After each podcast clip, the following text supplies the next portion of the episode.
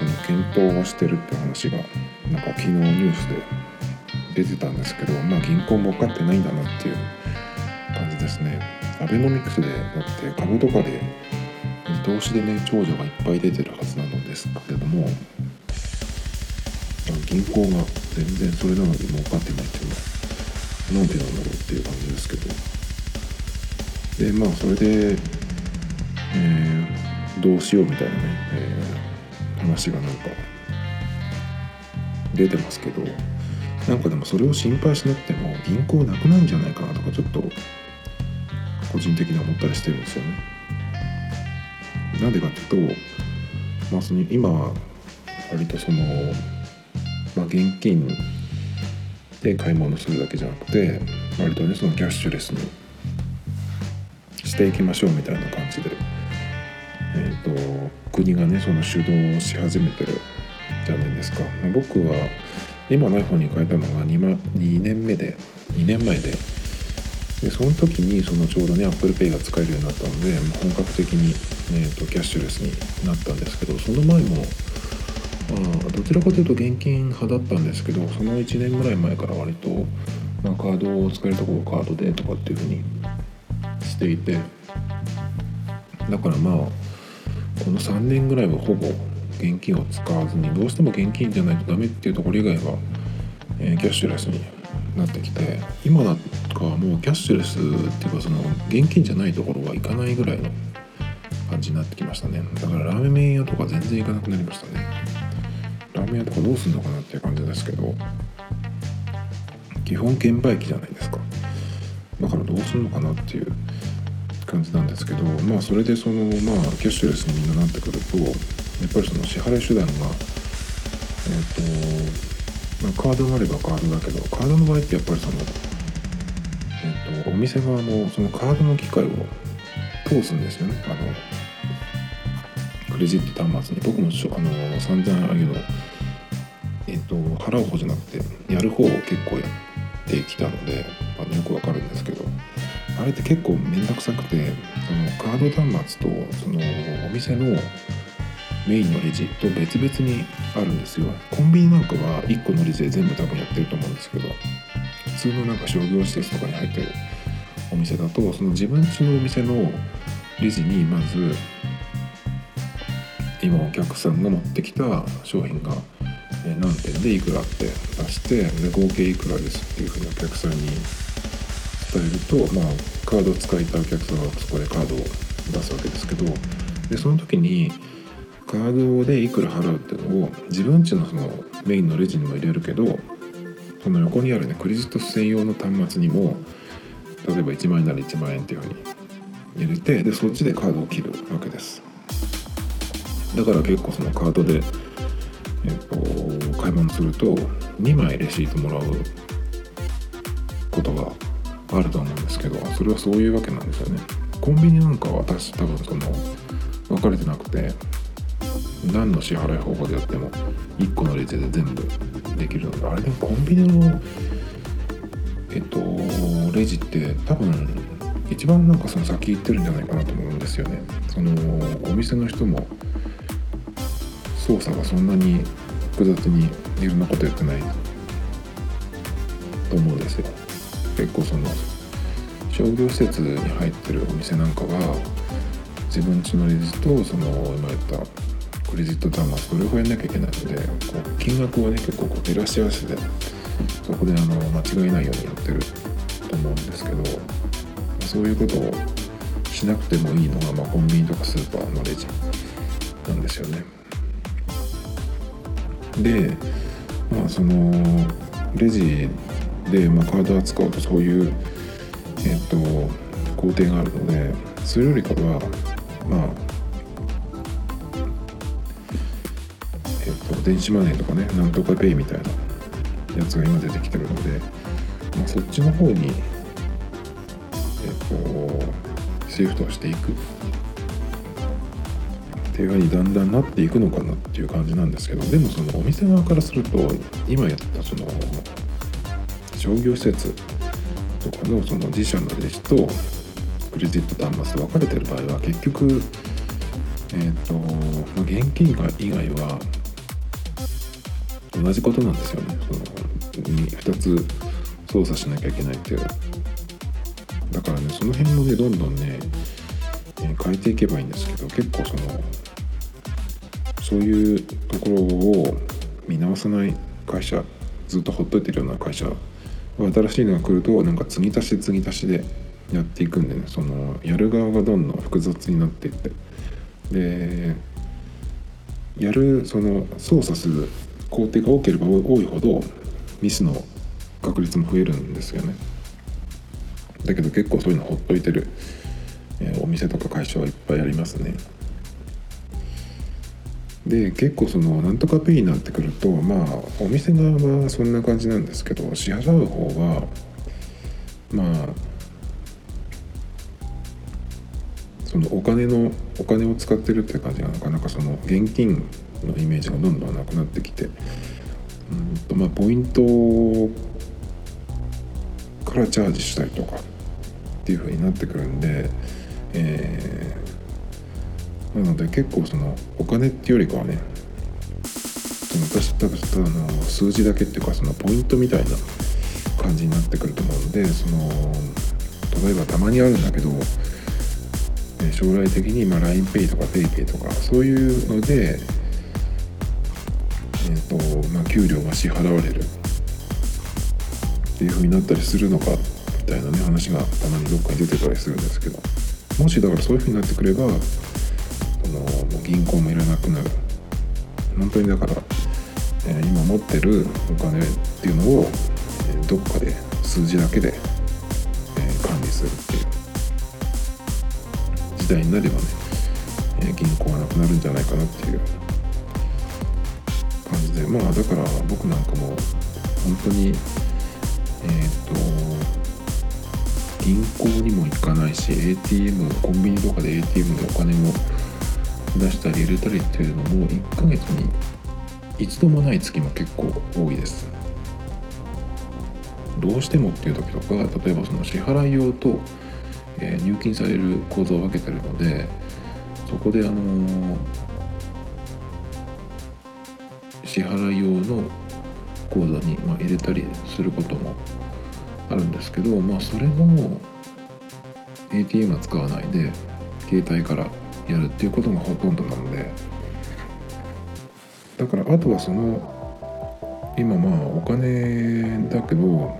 基本的にま数字を動かしてるだけっていう感じなんで。まあそれが、えー、とお金じゃなくてただの数字の管理っていうふうになってくれば銀行はいらなくなるんじゃないかなっていう。だからその、まあ、口座一手数料がどうのこうの検討検討という段階なので、まあ、日本は結構遅いのでそういうことだけ早かったりする場合もありますけどなのでまあそれがね、えー、どうなるかっていうのと、まあ、銀行が、えー、縮小していく。これからいだからメガバンクなんかが今ねそういう話を検討してるって言ってますけどだからその前に店舗とか ATM がどんどん少なくなっていく。で銀行の数も減っていくっていうのとどっちが早いのかなっていう感じですけどね、まあ、僕みたいなそのキャッシュレス野郎としては特にその現金を持つっていうことにコストがかかるような風になればねそのお金を他のものにして持つっていうのが今言ったそのポイントだったりとかまあお金がいっぱいある人が、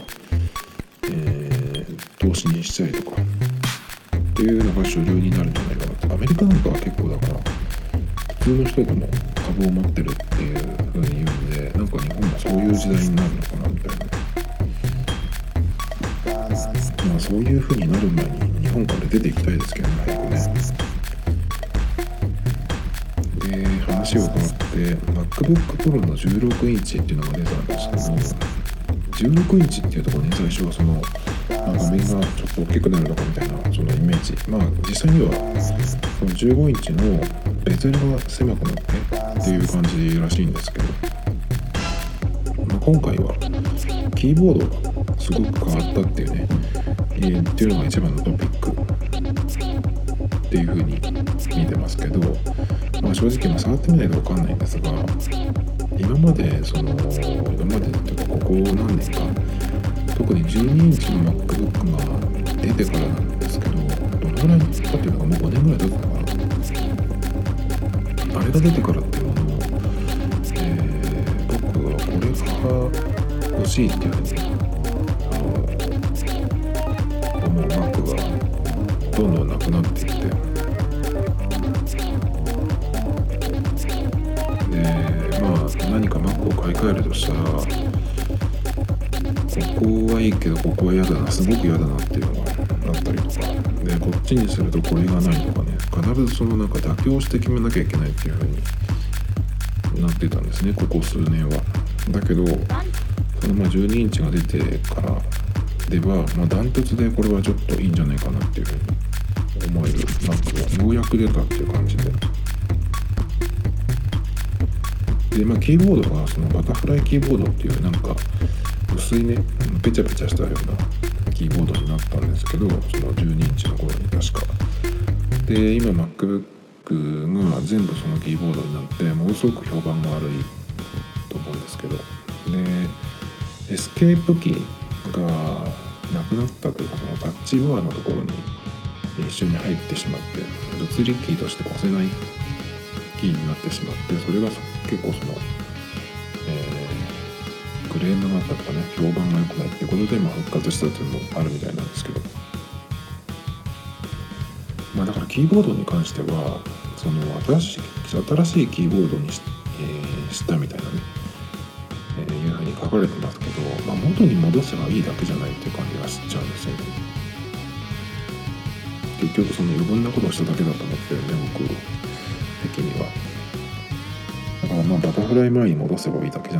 んじゃないっていうふうに思っちゃうんですけど、まあ、今回のそのキーボードがどういうふうになってるのかなっていうのはねマジックキーボードとかっていう書いてあったんですけどマジックキーボードだとなんかあの iMac についてるえっ、とワイヤレスキーボード。僕も1個持っていてその Bluetooth で iPhone とか iPad につないで使うキーボードとして1個持ってるんですけどあの iPad でなんだっけあのカバーと一緒についてるキーボードあるじゃないですか。あれを使うんだったら断然僕はその Bluetooth キーボード派なんですよね。っていうのはやっぱりその押し加減もそうだけどそのよくわかんないのがなんで結局その iPad が画面だけになってでキーボードを使う時 Bluetooth キーボードにすればその MacBook みたいに画面とキーボードの位置を離して自由にできるのになんでまたそのキーボードと画面をくっつけちゃうのかっていうのはねちょっと僕はそこの感覚はよくわからないんですけど結構そういうのを好む人が多いからあのキーボード付きのケースとかがあるってことですよね。でまあ Mac MacBookPro16 インチが出て、えー、まあポートも多分ちゃんとプロだからあると思うしあとは、一番下のモデルがどのくらいの内容からなのかなっていう結構なんか昔みたいにえーと、ストレージの1ニッパとかね。そういうのじゃなくてまあちゃんと使えるモデルで、まあ、プロっていうね名にふさわしい、えー、ものがね全てラインナップにあればいいかなと思うんですけど。まあほんと数年ぶりに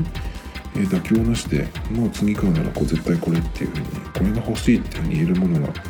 出たかなっていう感じで。いややっとですね本当に。大きさ的には、えー、12インチがいいかなと思ってて、えー、12インチで、まあ、画面もレティナになってと思ったらえっとまあポートは電源含めて1個しかない。で CPU はなんかモバイル用みたいなのその抑えた、まあ、ファンがいらないぐらいとかっていうけど結局それ分パワーがないってことなので。まあそれ1台であの GarageBand を動かしたりとかするのはどうなんだろうと思っちゃうんですよね。じゃあ、えー、パワーを求めるならプロかってなると、まあ、プロも、えー、ポートとかねその中身の性能的にはいいけどやっぱりあのキーボードだなっていう感じでまあラップトップの一番これが欲しいっていうのがなかったんですよね。でじゃあ iMac にするかとか思ったんだけど iMac にするってことはえーと、MacBook シリーズを使い慣れてる人にとってはバッテリーがないのは当たり前なのでそれをどうするかっていうことで MacBook だったらそのバッテリーが入ってるから充電さえされてればどこでも好きなように使えるしまあ12とか13インチだったら割とねその外にも持っていきやすいサイズなんですけど iMac になるともう場所が固定される。で電源がある場所じゃないといけない。それからまあ MacBook と違うのはキーボードとそのマウスなりトラックパッドが別々にあの用意しなきゃいけない。で充電しなきゃいけないっていうのでかなりねあの MacBook から買い替えるっていうのはねなかなかハードルが高くてそういうわけで結局まあ Mac 買い替えたいなってずっと思ってるんだけどこれがどれにしようっていう風になった時にこれが欲しいっていうのがねずっとなかったんですけど。これでねようやく多分キーボードも大丈夫そうなんで、えー、これに変えるかっていうのがねついに出たっていうのがね、えー、結構嬉しいですね。それからえっと今日これタイトルにしようかなと思ってるやつなんですけど音楽の話で今年多分一番の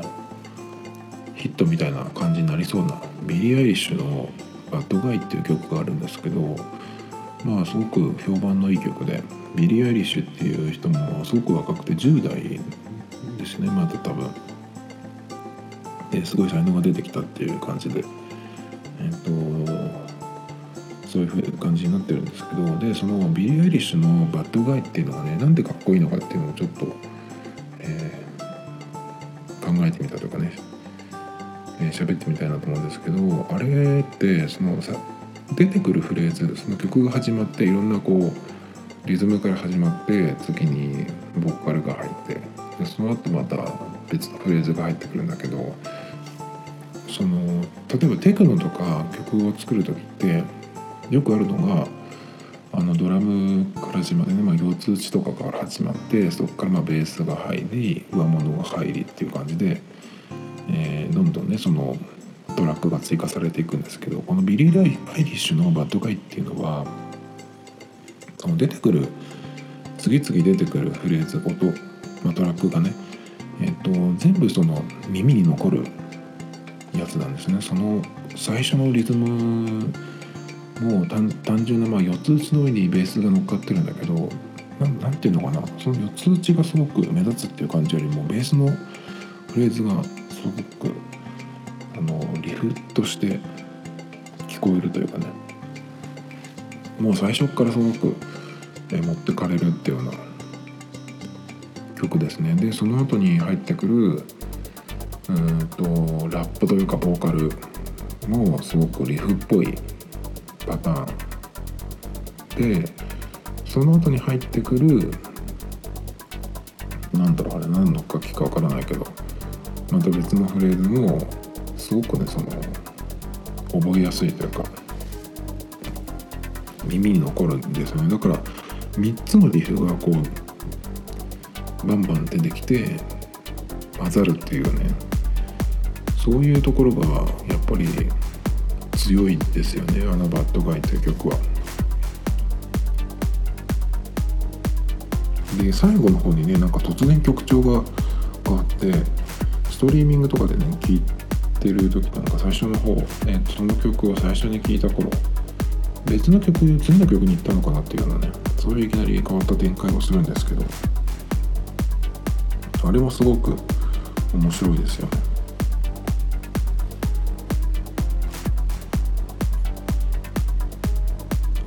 きなりその始まるリフがねその最初からかっこいい曲っていうとすごい古い曲でいうとランディ MC とネアロスミスの「ウォーク・ディス・ウェイ」とかもそうですね。あれは言っても一番ギターの方が目立つのかな。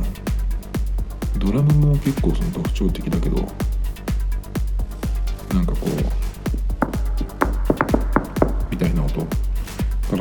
ってまあでもギターの方がやっぱり目立つのかな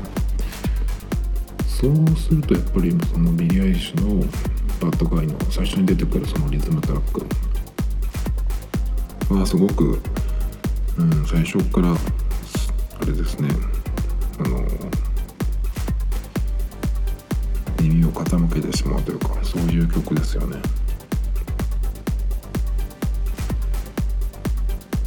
で結構そのストリーミング時代今ストリーミング時代なんでその時代に合った曲の作り方って結構あるなと思ってて。海外の曲しかほとんど僕は聴かないんですけどその2017年くらいからかな。結構その曲自体がすごい短くなってて3分台は当たり前。短いものだと2分台で終わる曲もあったりして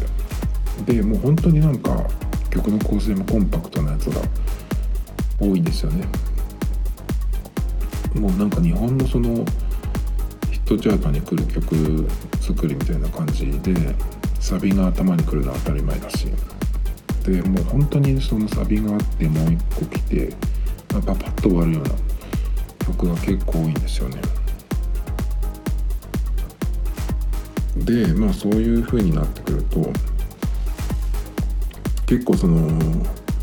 パターン化しちゃうところがあると思うんですよね。あのロゴ声にするオートチューンの使い方も結構最近は、まあ、ヒップホップの曲とか聴いてるとなんか似たような使い方をするのもあるし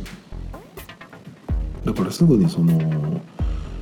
似たような曲ばっかりになりがちなんですよね。で結構そのストリーミング自体の曲の作り方っていうとこの人はそれを考えてやってるのかなって人が一人いて DJ ギャレドっていう人がいるんですけどこの人は曲の最初と最後にその自分の名前を言ってるんですよ。DJ キャレーとかっていつも言ってるんですけどなんかねそれはこういう時代だから始めたのかなと思ってあれはでももしそうだとしたら頭いいよなと思って。ストリーミングとかで聴いてると次々次、えーと、曲が来るんでその自分の曲が始まった時と終わった時にそう自分の名前を入れるっていうのはねなるほどっていう感じでこういう入れ方をだってえっ、ー、とペイラー・スウィフトとかはできないと思うんですよね。でまあテイラーなんかは声でわかるから、まあ、テイラー・スウィフトの曲ってまあ知ってる人はわかるけどでもまあ知らない人にとっては、DJ キャルダみたいな名前を言われるとなんかそのそこで覚えるっていうかね、まあ、そこから検索して、え、自分のライブラリに入れるなりシングルとかで買うなりとかっていうふうにつながっていくと思うのでなかなかなかそのなるほどなっていう感じですね。たまにたまにじゃなくてその走りにランニングに行く時に、えー、といくつかプレイリストをアプローチの中に入れて聴いてるんですけどそれでもねあのこの曲誰だろうってなった時に結構その走ってる時って、うん、再生中の画面よりかは、うん、ワークアウトアプリがいつも上に上にというか、ね、表示されるようにされてきてるのでえっ、と走りながらねこれ誰だろうって見ることってあんまりないんですよ、まあ、見ても忘れちゃうし。そこであの DJ キャルトみたいに言ってくれるとねあのすごく覚えるっていう。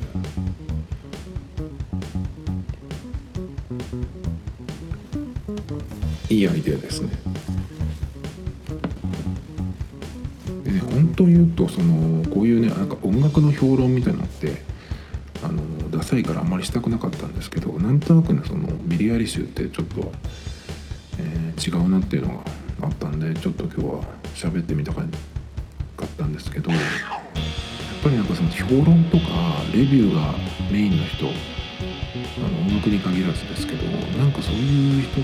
になっちゃうと自分ではクリエイトしない何も作らないっていう人だと思うんですよね。やっぱりカメラのレビューとか音楽の良かったものとかあとは何だろうないろいろまあ YouTube の人とかいますけど。あれって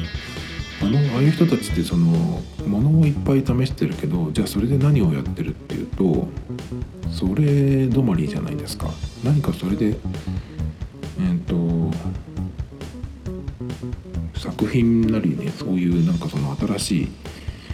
発明みたいな使い方をしてるかっていうとそうじゃなくてただ単にその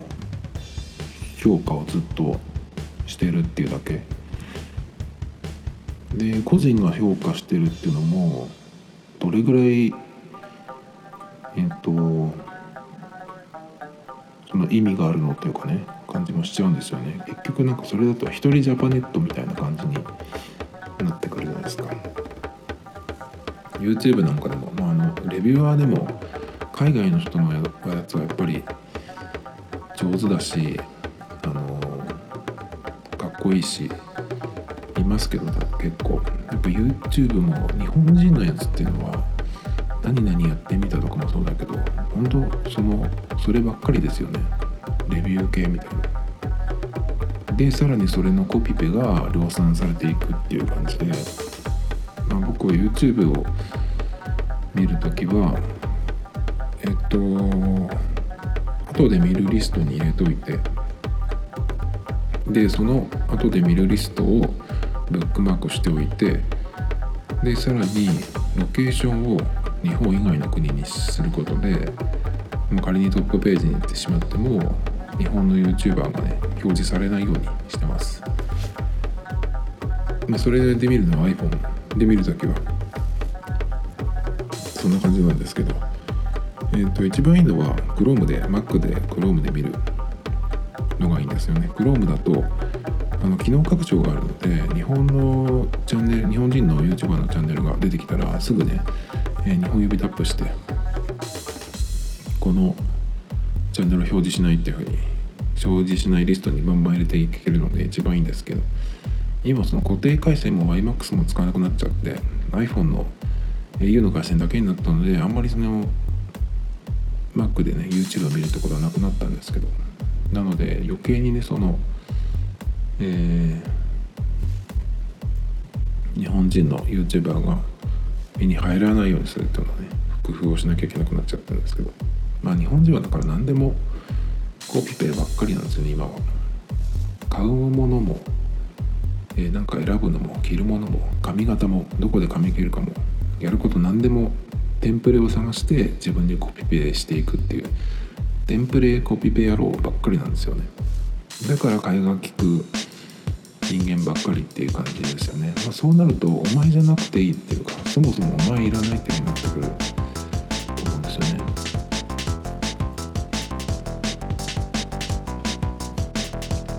でやっぱりその特に日本人だけどネット YouTube とか見てるとなんかそのアーティスト性のある人が少ない。っていう感じがするんですよね。ブログでもそうだし YouTube とかももちろんそうですけどなんかその評論家とかレビュアー的な人ばっかりですね。あとはあの、まあ、商売人的って言ったらいいか分かんないんですけどなんか基本的にその小学生の男の子しか笑わないようなそういうなんか芸人っているじゃないですか。すぐに、えー、いなくなるような。そういうなんかノリと大声と大げさだけでいけるっていう、ね、芸人体質の人が結構多いなっていうのはでアーティストって言っちゃうとえっ、ー、とまた別なイメージで取られそうなんですけど結局ねアーティストって言って日本人が何をイメージするかっていうとうんなんか妄想で生きてる人みたいな感じがいっぱい出てきちゃうんですよね。そうじゃなくて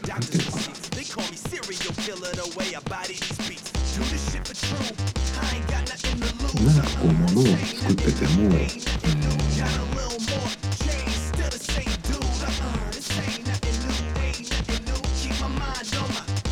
クリエイティブとか、えー、物を作ってるイコールクリエイティブとかアーティストっていうふうに言っちゃうのが、えー、日本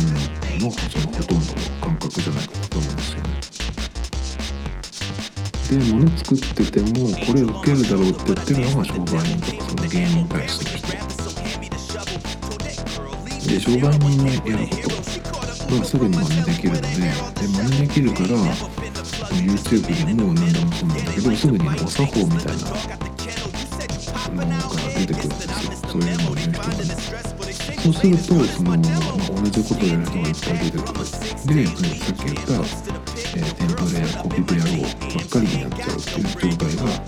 今まさにそうなんですよね。で何かやろうとか。それで目立とうってなる時に、えー、とその方法を考えると下品な方にしか発想はいかないのが日本人かなっていう感じですだってその昔からいるじゃないですかその普段は、えー、真面目ぶってるんだけどなんか宴会で腹踊りしたりとかねそういう人種なんですよ。だからね常々ねその日本人はその音楽とか映画もそうスポーツもね何もやるなと思ってですね結局僕はだから実際そのレースになってないし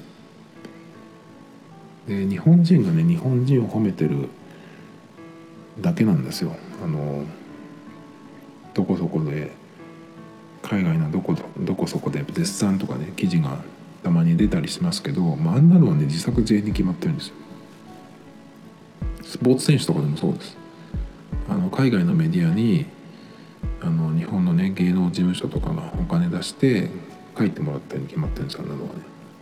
それで何をしたいかっていうとあの日本国内での価値を上げたいんですよ。あれは。だからイタリアに行って全然その話にならなかったサッカー選手いたじゃないですか。あのなぜ10番をつけてた？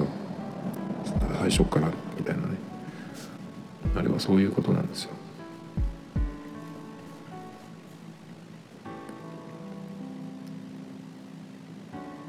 で今ちょうどそうその話をしていて思い出したんだけど、